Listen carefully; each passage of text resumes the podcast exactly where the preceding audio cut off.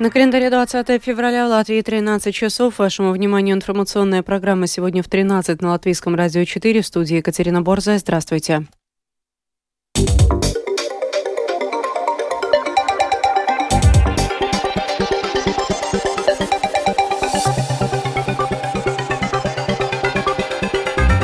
В этом выпуске на комиссии Сейма сегодня планируется рассмотреть законопроект по запрету импорта зерна из России и Беларуси. Сегодня депутаты городской думы Даугавпилса принимают бюджет на 2024 год. Забастовка Луфтганза в Германии. Отменены почти сотни рейсов, в том числе и в Латвии. Теперь подробнее об этих и других событиях.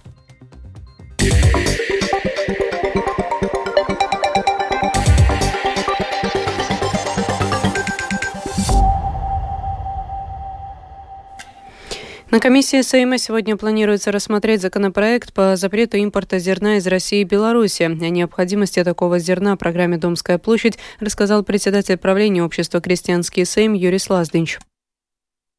Мы считаем, что зерновые культуры и мы можем вырастить в Евросоюзе, и нету надобности Евросоюз поставлять эти, эти зерновые культуры с Россией поскольку ну, Украина воюет э, с, с Россией, мы, Евросоюз, выделяет средства в помощь э, Украине, и в то же время мы импортируем э, зерновые культуры э, с России. Ну, как-то это странно кажется. Потому, я думаю, Латвия это первая страна, которая такой, такой запрет делает. Я думаю, последуют и остальные страны.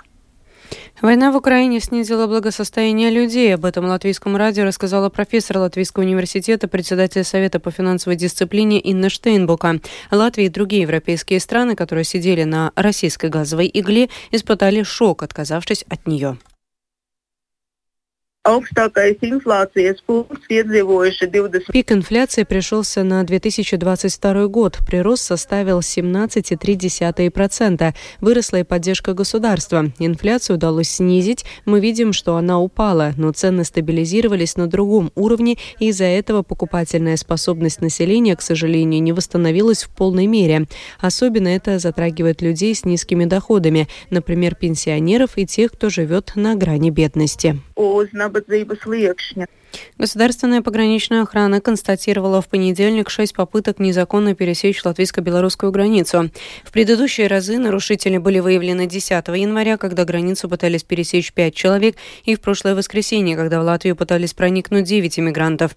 Всего в этом году предотвращено 20 попыток нелегального пересечения границы.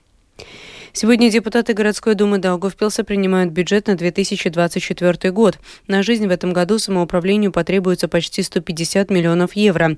Львиную долю расходов составит образование чуть больше 44%. Это 63 миллиона. Почти 15% уйдут в социальную сферу, а по 10% на уборку города и экономическую деятельность. Подробнее расскажет Сергей Кузнецов. Сбалансировать бюджет на 2024 год в Даугавпилсе было непросто. Основная задача – сформировать документ без дефицита, объясняет председатель городской думы Андрей Алксниш, избравшийся по списку партии Согласия. Сегодня принять бюджет с дефицитом означает оставить город без какого-либо шанса на выживание. Город может сегодня развиваться только за счет европейского финансирования. Минусовой бюджет ограничивает возможность привлечения европейского финансирования на развитие. Ряд факторов усложнили сведение бюджета, и по утверждению Андрея Элснича государство не помогало самоуправлением компенсировать эти расходы. До сегодняшнего дня по проектам ДИ финансировало государство, тут переложило на плечи самоуправления, как увеличение, скажем так, минимальной заработной платы, где правящие приняли решение, но не выделили финансирование ни на минимальную заработную плату, ни на индексацию другим работникам, которые работают в городе, не э, выделены деньги ни на э, погашение, допустим, э, индексации для дошкольных педагогов, ни для увеличения стоимости питания в школах. В этой ситуации бюджет города было, безусловно, сложить достаточно сложно. Самый крупный проект развития для Даугавпилса в ближайшее время – это индустриальный парк в Лоцках на месте бывшего военного аэродрома. Мы стали единственными на карте Латгалии на развитие индустриальных парков. Мы будем строить производственные помещения для создания новых рабочих мест. По принципу, в данной ситуации это проект Альтопас, порядка 11 тысячами квадратных метров площади для застройки. Это э, первый один из самых важных проектов. Вторые проекты, конечно, это улучшение дорожной части инфраструктуры, это благоустройство. Работаем.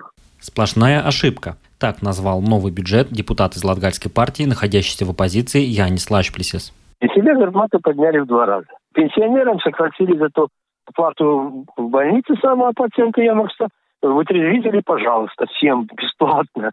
Ну так нельзя составлять бюджет. То есть еще семьи с детьми обложили дополнительным налогом за занятия в спортшколе. Социальная сфера сокращается, в принципе, школы закрываем, хотя там один только объект, который хотят поставить за 300 а, тысяч среды, э, непонятно, что может стоить там 300 тысяч, чуть не два особняка в Даугавпилсе. Также у Яниса Лашплесиса вопрос к тому, что в графе «Переходящие остатки» в городском бюджете осталось 11 миллионов евро. Если у вас будет денег хватает, если социальные программы финансируете, развитие можете финансировать. То есть, когда у вас идет плюсы, накопление делать надо.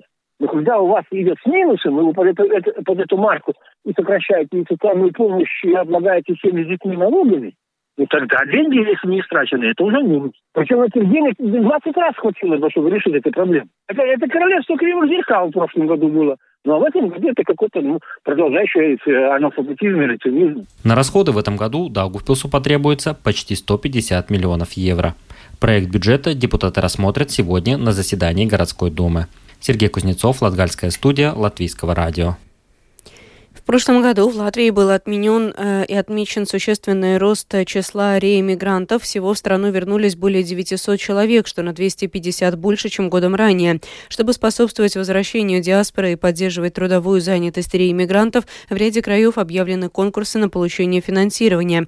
Подробнее в сюжете Михаила Никулкина.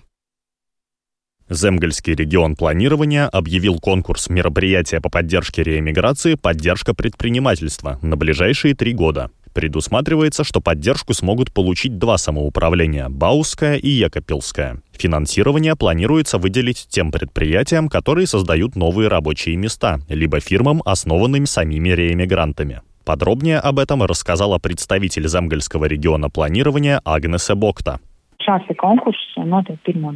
Šāds konkurss notiek pirmo reizi. Конкурс проводится впервые. Мы надеемся, что для кого-то это станет стимулом или для давно обдуманного шага к возвращению, или же подтолкнет к шагу вернуться.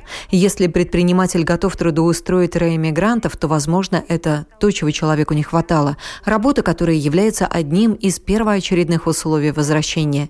Есть реэмигранты, которые накопили опыт, полученный за границей, получили дополнительное образование и вернулись в Латвию с целью основать собственную компанию. Будут ли людям подавать заявки? Мы очень на это надеемся.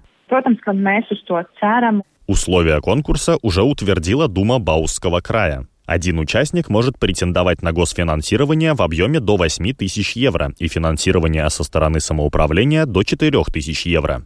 Частное софинансирование со стороны участника конкурса должно быть по меньшей мере равным сумме финансирования от государства и самоуправления. Конкурс был объявлен 15 января, и подавать заявки можно до 8 марта. Об активности жителей в рамках конкурса рассказывает глава Центра развития предпринимательской деятельности и компетенции Баусского края Элита Преднеце. Patreiz atsaucības nav. Jā. Отклика нет. При разработке постановления муниципалитет консультировался с несколькими предпринимателями-реэмигрантами из Объединенного Бауского края. В ходе интервью предприниматели заявили, что ограничивающим фактором для реализации проектов и создания новых предприятий является доля поддержки и частного финансирования. А именно, молодым предпринимателям приходится вкладывать много своих средств, которые не каждый может себе позволить. Они говорят, что при переезде переезде из одной страны в другую много средств вкладывается в обеспечение жилья. И для того, чтобы начать собственный бизнес, крупных средств для основного капитала нет, а доступная поддержка бизнеса затруднена. На стадии разработки сейчас находятся условия конкурса и в самоуправлении Екапилского края. Подача заявок может быть открыта уже весной. Еще один конкурс в Земгальском регионе планирования может быть проведен в следующем году. Тогда принять в нем участие смогут и другие самоуправления. Общее финансирование, доступное на поддержку предпринимательской деятельности, способствующей реэмиграции, составляет 240 тысяч евро. В прошлом году в Земгальский регион при посредничестве координатора по реэмиграции вернулись 118 человек, еще 149 высказали желание вернуться. В Латгале возвратились 79 семей, в свою очередь в Рижский регион планирования 243 человека. Больше всего людей вернулись на родину из Великобритании, Германии и Ирландии. Михаил Никулкин, Сандра Дезиня, служба новостей Латвийского радио.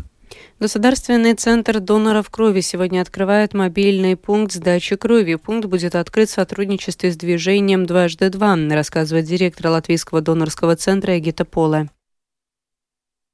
Этот мобильный пункт на, на этот день, это просто наш э, мобильный выезд, который будет состояться в э, Берга Базарс. Мы просто присоединяемся к этому э, призыву этой компании «Дважды два», которая объединяет латышскую молодежь во всем мире. И это уже 60 лет этому движению. И просто сегодня они просили нас э, присоединиться к этому э, движению и э, принять доноров в этом музее, в музее Берга Базарсе, где по 16 можно будет сдавать кровь.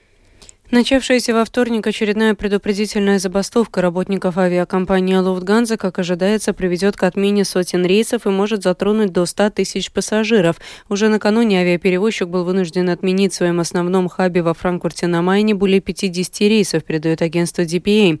Были выполнены лишь некоторые межконтинентальные полеты. Из-за стачки авиакомпания может совершить сегодня предположительно от 10 до 20% рейсов из запланированной суточной программы, включающей около тысячи вылетов вылетов. Проблемы с вылетами наблюдаются и в Рижском аэропорту. Европейский Союз продлил на год до 24 февраля 2025 года ограничительные меры против Российской Федерации, введенные в связи с незаконной аннексией украинских территорий в Херсонской, Запорожской, Донецкой и Луганской областях. Об этом говорится в сообщении официального журнала ЕС.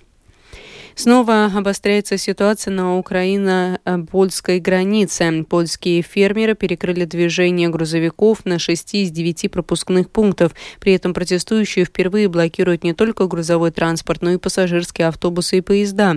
Президент Украины Владимир Зеленский, между тем, раскритиковал блокирование польскими фермерами пунктов пропуска на границе с Украиной. Продолжит Рустам Шукуров.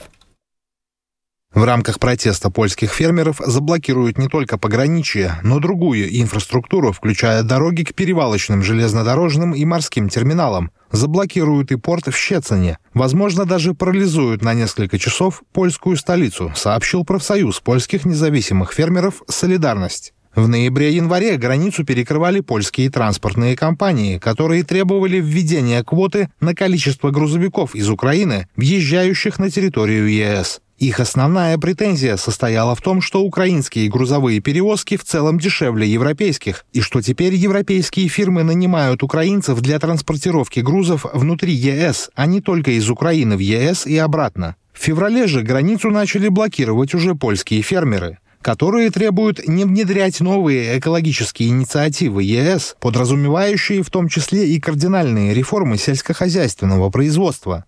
Другие требования связаны с ограничениями импорта более дешевой сельхозпродукции из Украины и принятием мер по поддержке польского животноводства. Отличительной чертой нынешних протестов от прошлых стало то, что сейчас их участники не пропускают не только грузовой, но и пассажирский транспорт. В воскресенье в соцсетях появилось видео, на котором протестующие останавливают рейсовые автобусы. Украинские железные дороги также сообщали в воскресенье, что польские протестующие попытались заблокировать движение пассажирского поезда «Киев-Хелм», в котором находилось 260 пассажиров, в основном женщины и дети. Тогда министр развития общин и территорий и инфраструктуры Украины Александр Курбаков назвал ситуацию прямой угрозой безопасности страны. Он отметил, что женщины и дети, которые искали убежище от войны и в силу разных причин возвращаются домой, не могут становиться заложниками бизнес-интересов. Накануне президент Украины Владимир Зеленский заявил, что события на границе с Польшей нельзя воспринимать как нечто нормальное или обыденное. Потрібна проста і зрозуміла справедливість. Необходима простая и понятная справедливость. Через польскую границу проходит лишь 5% нашего агроэкспорта. Поэтому на самом деле ситуация не в зерне, а скорее в политике. И под Купянском, недалеко от границы с Россией, где не стихает вражеская артиллерия, новости с границы с Польшей выглядят просто издевательски. Нам нужны совместные рациональные решения, чтобы разрешить эту ситуацию.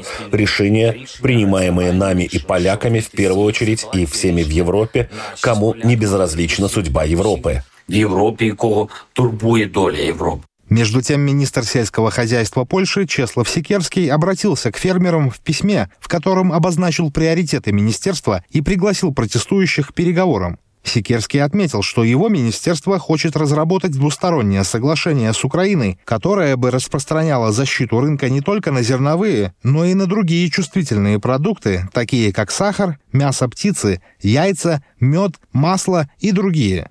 При этом Сикерский предупредил, что полное закрытие границы может привести к остановке польского экспорта товаров в Украину и таким образом к потере многих рабочих мест. Ранее министр аграрной политики и продовольствия Украины Николай Сольский подтвердил, что власти Украины рассматривают в качестве ответной меры запрет на ввоз польской продукции. Рустам Шукуров, служба новостей Латвийского радио. О погоде в завершении. Ближайшие сутки по Латвии будет пасмурно. Местами ночью небольшой снег, ледяной дождь. В первой половине дня Латвию запада начнет пересекать зона осадков, которая принесет дождь, мокрый снег, на востоке снег. Отдельные участки дорог будут скользкими. В отдельных районах образуется туман и дымка. Видимость составит от 200 до 500 метров. Ветер слабый. Температура воздуха ночью составит от 0 до минус 5 градусов. На морском побережье 0 плюс 2. Днем же ожидается от 0 до плюс 5 градусов. В Риге пасмурно, ночью небольшой снег, возможен ледяной дождь, во второй половине дня дождь, дороги тротуары будут скользкими. Ночью ветер слабый, днем южный до 8 метров в секунду. Этой ночью в столице 0-1 градус, днем плюс 1 плюс 3. Медицинский тип погоды второй благоприятный. Это была программа сегодня в 13-20 февраля. Продюсер выпуска Дмитрий Шандро провела Екатерина Борзая.